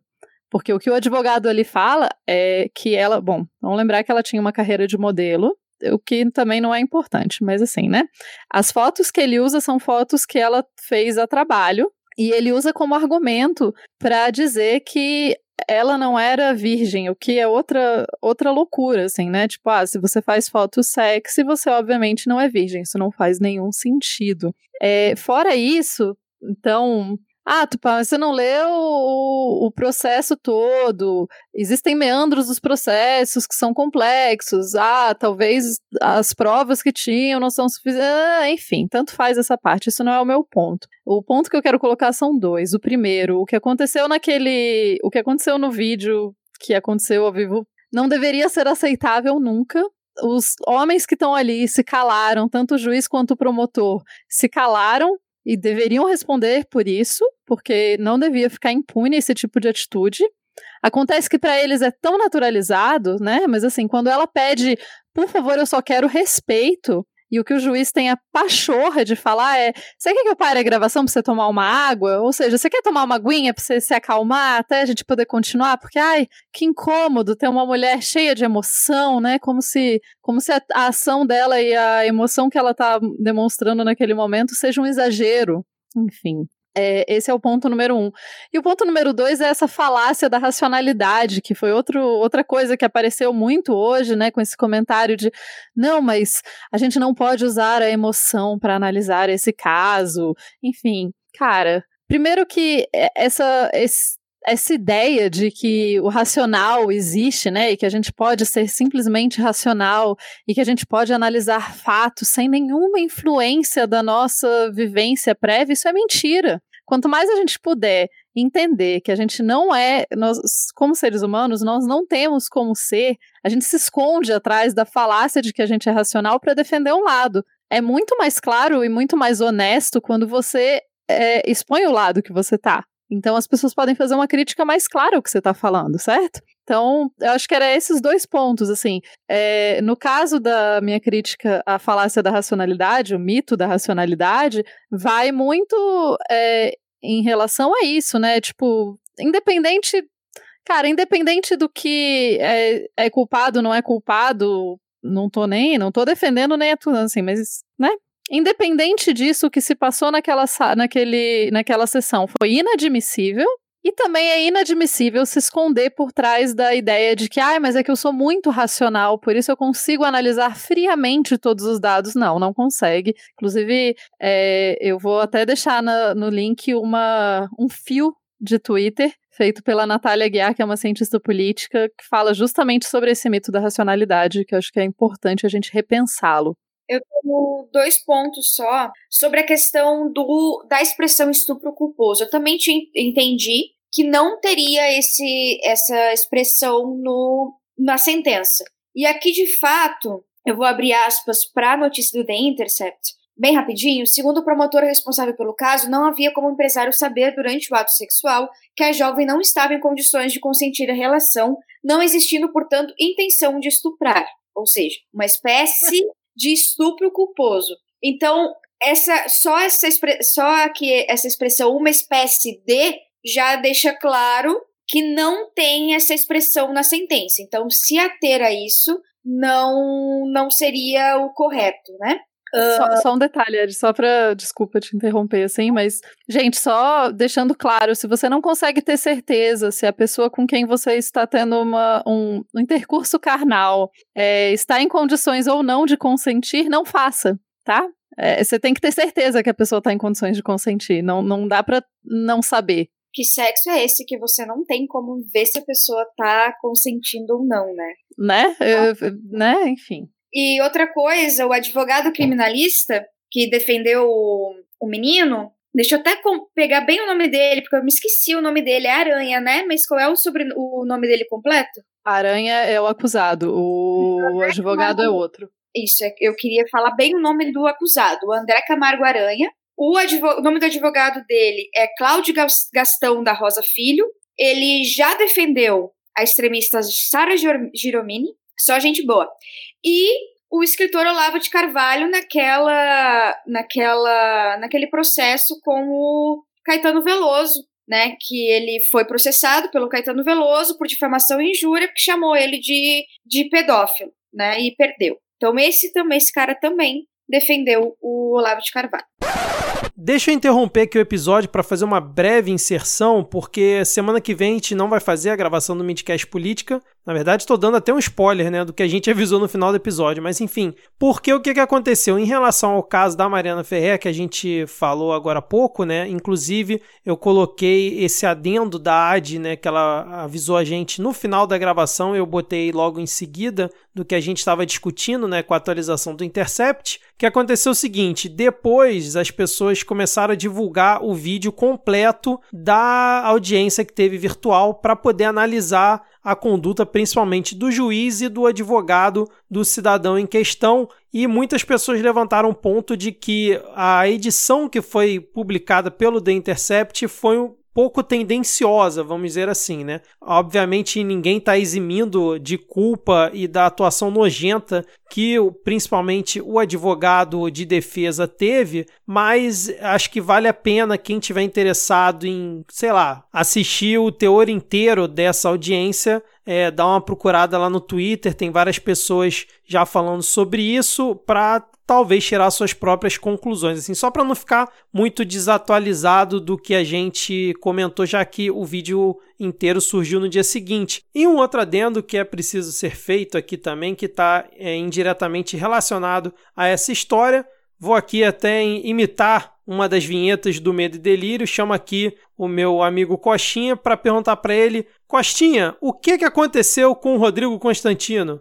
Se fodeu. Exatamente. E por que isso aconteceu? Porque ele foi numa live dele querer comentar sobre o caso e fazer ali uma comparação e dar um exemplo asqueroso, nojento, esdrúxulo, que você tem que reprovar de todas as formas, onde ele falava sobre a própria filha numa situação de abuso. Então ele sofreu todas as consequências possíveis nesse caso e foi demitido de todos os veículos em que ele participava: Jovem Clã, a Rádio Guaíba, o Correio do Povo, Gazeta do Povo, então a Record também, todos eles anunciaram a demissão do Rodrigo Constantino aqui no dia que eu estou gravando. Então fica também esse adendo, porque não é legal ver ninguém sem a sua renda, mas acho que ri um pouquinho aí da desgraça alheia do Rodrigo Constantino, que tão mal fez para a política brasileira, né, para o debate político brasileiro, acho que dá para abrir essa exceção. Então termina aqui o meu adendo e vamos seguir com o episódio.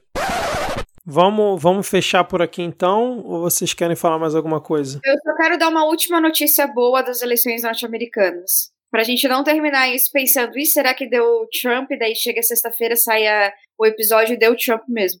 Mas eu vou dar uma última notícia boa. Alexandria Ocasio-Cortez, a nossa querida AOC, foi reeleita, tá, galera? Então vamos ter essa querida jogadora de Among Us. Essa parte do prefeito você falou, Ad? Falou, né? Não falei, vou dar uma pincelada rapidão, então. O prefeito de, de Florianópolis, que é o Jean Loureiro do Democratas, está sendo acusado por uma mulher de estupro. Ela disse que teve três relações com o prefeito entre 2017 e 2019.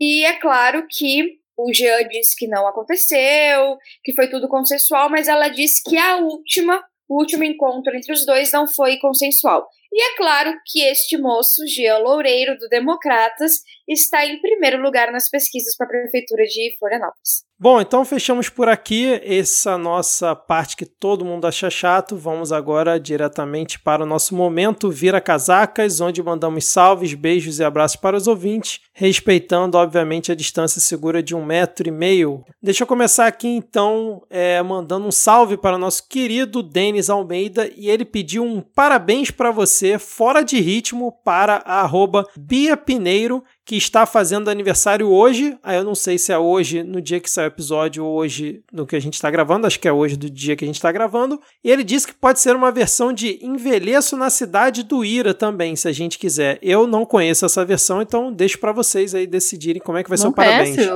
Feliz, Feliz aniversário! É... Envelheço eu não conhece cada coisa. Assim. Feliz aniversário! Envelheço na, na cidade. cidade. Feliz aniversário! Aniversário. Olha aí, Denis. Pedido extremamente atendido, Denis. Muito bom. Deixa eu também mandar aqui um salve para o Bruno Chamado, que é, ele pediu um abraço bem distante e um beijo com hidroxicloroquina. Pô, Bruno, aí não, né? Hidroxicloroquina não. Bruno, que é o nosso famoso ouvinte ex-bolsonarista que a gente vira e mexe comenta aqui, né, cara? É o beijo que faz o coração bater mais forte e depois mais fraco. é um beijo bom caso você esteja com malária. É verdade. Ou tenha lupus. É Também. verdade. Ele disse que ama todos aqui da bancada também. O arroba jneto81 mandou um salve para todos nós e disse que continuem com um excelente trabalho, porque a cada dia tá foda conviver no Brasil. A arroba ex-lesbianes pediu um beijo à distância e a Queen the Castle também pediu um beijo. Você só bota os, os negócios em inglês para mim, né? Um beijo para Capixaba. Olha, viu? Um beijo para capixaba cigana Renata Murari, que disse que seu amigo Rafael tem um amigo com a mesma voz do Rodrigo e pediu para mandar um abraço para ele também. É um, um abraço para pessoa que tem a minha voz aí, que eu não, não sei quem é, cara, mas que voz bonita. Já tem substituto já. Isso que eu ia falar, manda, manda é, contato aqui no, no Midcast pra gente substituir o Rodrigo caso ele esteja de enxaqueca. Pô, cara, se precisar ir de uma folga, manda o currículo. Pois é, olha aí. ele, ele deixa o roteiro prontinho, é só ler. Mas ele vai mexer na paródia antes de você entrar para cantar. A Maria Pluma pediu um salve para os cidadãos e cidadãs mais fodas da podosfera. Isso é a gente? Ah, é a gente! Obrigada, Maria! Ela disse que por lá no interior de Minas Gerais ela segue campanha política e acompanha o Midcast. E consegue deixá-la por dentro de tudo que acontece nesse cabaré em chamas que é o Brasil em que a gente vive. Ai, amiga. A Ana Penalva mandou um beijo para a equipe linda do Midcast. Ui, obrigada, amiga. E muita força para acompanhar as notícias do Brasil. Força não, porque força eu mato. Paciência. a Barraqueiro 42, arroba Barraqueiro 42, pediu um salve para ela e pro arroba Fernando Gamer. Fernando Gamer. Também manda um salve aqui pro Fernando Gamer. Fernando Gamer, arroba Fernando Gamer. Manda um salve aqui também pro pessoal do podcast Já Tava Assim. Escutem o Já Tava Assim, gente. Vale muito a pena. E um abraço pro pessoal do Entre Sumários Cast, que é um podcast que debate semanalmente literatura, e pra apresentadora, arroba autora Scarlett, que disse que é apaixonada aqui pelo Midcast. A Julia Ringer mandou um beijo para todos nós. E também aproveitou para mandar um pra Xuxa. Eu não sei se a Xuxa é nossa ouvinte constante, a mas. Xuxa vai estar no próximo Midcast, fui eu que pedi. tá bom. bom, a Lívia Santos pediu um beijo e um abraço, um beijo e um abraço distantes. Quando tudo passar e a gente tiver vacina, a gente pensa no beijo e abraço ao vivo. E o arroba Dorens, e arroba Dorensbach, ou Bach, pediu um salve, um salve. Ou como diria o jovem hipster, Bach. Bach. Não, baixo. o Igor Henrique mandou um beijo molhado para nós e para os seus amigos Felipe e Bruno. Como ele mandou e não pediu, nós vamos fazer. Né? Então, Igor Henrique, é, aliás, Felipe e Bruno, sintam-se aí lambidos pelo Igor Henrique. Com um papel filme na frente, por favor. O Ronald GPA pediu um abraço para ele, para Conge, para as três cachorras, dois gatos e um coelho que vivem com ele, um paralelepípedo, um burro, três dragões e a Fiona quando tá de férias. Então um beijo aí pro Ronald GPA e toda a sua granja. O arroba Transpod pediu um salve, salve pro Transpod, curtam lá o Transpod. E um salve tradicionalíssimo para o Jornal Ataque e para o Gelson Establishment. Pô, agora eu tô me ligando que eu errei Caraca. aqui porque o transporte é do Rafael Thompson, era para ter ficado pro Rodrigo, cara. Desculpa aí, Rafael. Sacanagem, pô. pô, já não basta o Rodrigo, já respondeu o Rafael essa semana, Rodrigo. Pô, não, cara. Porra, queria... cara. Responde o Rafael, velho. Ei, Rafael, tamo na campanha aqui, viu? Toda gravação eu tô perguntando. Pô, sacanagem, cara. Pô, eu gosto muito do Rafael, cara. Tá? O cara é presente to... ouvindo todos os podcasts por aí, cara. Sempre responde a gente. Fico até triste agora. Eu, eu queria dizer que eu, eu fiquei chocada em descobrir que é jornal Ataque, porque para mim eu nunca tinha li, nunca tinha pensado nessa possibilidade. Era ATK e ficava entendendo por que, que é ATK, né? Mas enfim, muito obrigada pelo esclarecimento. Inclusive, você tem notícia do, do, do jornal Ataque, Vitor? Já tá bem, tá de é, alta, como é que tá? É, disse que tá de boa lá já, cara. Já ah, tá recuperada da cirurgia delicada que ele fez. Muito bem. Quem quer começar aí com as dicas? Posso começar? Porque claro já que a gente abriu também com emo, eu quero indicar um podcast hoje, que foi o Diego que me indicou, e eu passei um dia inteiro ouvindo todos os episódios dele, que se chama Emoções Misturam Ovos, ou simplesmente Emo, que é sobre a cultura emo, e é bom pra gente perceber também que a música emo não é só música triste, ela tem suas características mesmo. E o cara viaja nas ondas, faz playlist, é muito massa.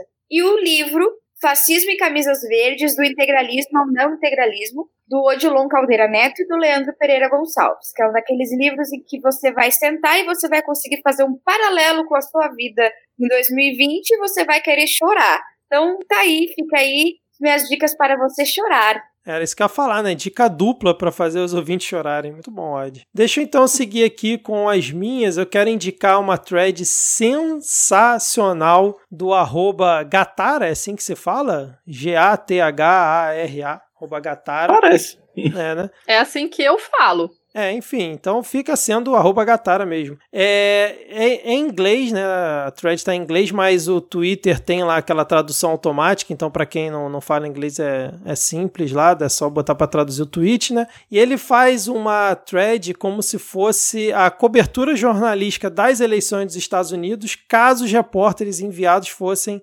africanos, né? Como é que eles fariam né, essa contraparte em relação as eleições lá na, na América. Cara, é excelente. É, sim, leia porque você não vai se arrepender. E a outra dica que eu queria dar aqui, cara, é um filme já meio velho, né? Diz que é de 2017, mas que eu assisti ontem na tela quente da Globo, uma coisa que eu não fazia há muito tempo. E aí foi quando eu descobri que. O Passou o dia de finados celebrando coisa morta mesmo, hein? É, cara, pois é. E aí o closed caption do, da Globo atualmente, não sei se é da Globo ou da, da, da NET, enfim, tá muito bom, cara. Eu botei lá o closed caption, consegui assistir na, com legenda tranquilo, que é o filme Corra, Cara, que filme excelente. É, recomendo aí pros ouvintes assistirem. É um terror, né? filme de terror, mas um terror assim, bem levinho, mas que, cara, eu gostei muito, curti bastante assistir. Eu não gosto de ficar dando spoiler, então vai lá e assista, caso você ainda não tenha. Corra e assista o filme, entendeu? e por falar em produções audiovisuais de qualidade totalmente excelente, eu trouxe aqui o vídeo que a Tupá lembrou que existia, que é um dos melhores, se não o melhor vídeo que existe no YouTube. Exército Brasileiro, aliste-se já. Veja, não importa o que você está fazendo, onde você está, pare agora, chame o seu avô, a sua avó, as crianças da casa, da casa. Você, cadê o menino que mora Ó, oh, o Ronald, Jovem. chama aí a sua conge, as três cachorras, os dois gatos e o coelho para ver esse vídeo, porque ele é sensacional. e aí, quem vai seguir? Eu gostaria para vocês, já que eu falei um pouquinho da questão do mito da racionalidade, eu gostaria de indicar esse filme incrível, que é arroba Natália Aguiar underline CS. Então é Natália Aguiar, tudo junto. É, fez sobre o mito da racionalidade. Ela é uma cientista política e ela comenta bem essa questão como que a gente cai fácil nessa ideia de não, mas a minha análise é mais racional. É, bom, além disso, eu queria indicar para vocês entrarem no site Percursos da Saúde no Brasil, a contribuição do TCU. É uma exposição que está, nesse momento, em cartaz no Museu do TCU.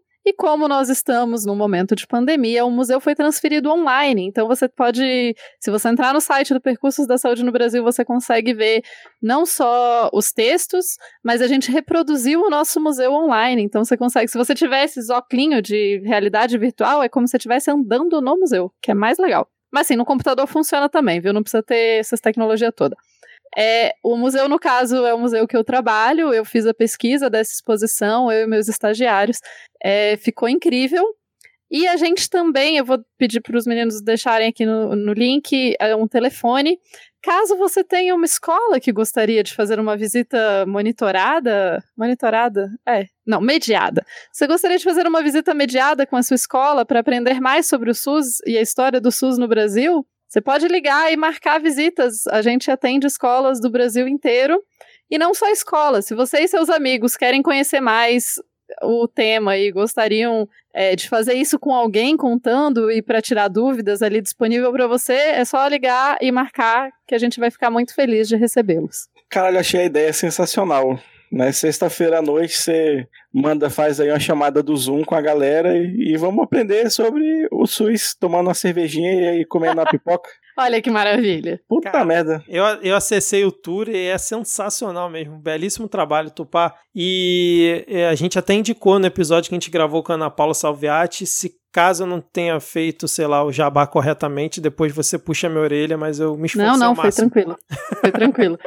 Eu tenho muito orgulho desse trabalho, assim, eu acho que ficou um trabalho muito legal. E, infelizmente, tá, tem a pandemia e vocês não podem ir lá, porque originalmente tem várias coisas é, para se brincar e para mexer, né? Toda interativa a exposição.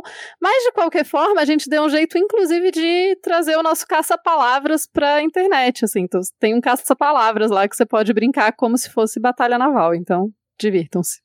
Por falar em batalha, vou as minhas duas indicações aqui. A primeira é, se você quiser entender melhor se o Joe Bin Laden ganhou do trompetista, você vai lá escutar o Explica América. Joe Bin Laden. o Explica América, que é o um podcast aí, criado pela nossa querida Julia Matos, ele vai te explicar melhor como é que é essa complexidade ali do sistema eleitoral americano sem sentido nenhum, além de muito sobre a história dos Estados Unidos também. Essa é a minha indicação de podcast dessa semana. E eu vou terminar com uma indicação aqui que nos retorna ao início desse podcast, porque quem não conhece esse meme antigo da época do Orkut, por favor, vão ali assistir Confissões de um Emo. Bom, é isso então. Fechamos por aqui mais esse episódio. Semana que vem tem episódio, gente? Semana que vem tem episódio todos os dias. Exatamente. Não tem o Midcast Política tradicional, vamos dizer assim, mas vai ter episódio aí todo dia no nosso feed com a cobertura das eleições. Então voltamos aqui daqui 15 dias, talvez, né? Seja é, sofrimento em gotas. Exatamente, cara. E não votem em ninguém que eu não votaria. Isso, é. Ô, Diego, você tem alguma indicação é, mundana sem ser da internet? Você prometeu isso pros ouvintes na última, hein? Porra, verdade. Deixa eu pensar. Sacanagem, a essa hora da madrugada o cara vai me lembrar que eu tinha prometido alguma coisa. Falei, prometi quando eu tava bêbado. Fala, tava bêbado na hora que eu prometi. Sei lá, se você nunca comeu figo, figo em calda porque você acha a aparência estranha, experimente, você vai se surpreender. Boa. E com essa belíssima dica, chegamos aqui ao final do episódio. Se você curtiu, compartilhe ele, faça a palavra do Midcast chegar em mais pessoas. Valeu, gente. Até daqui 15 dias e passem bem. Valeu, valeu. Tchau, tchau. Valeu. Tchau.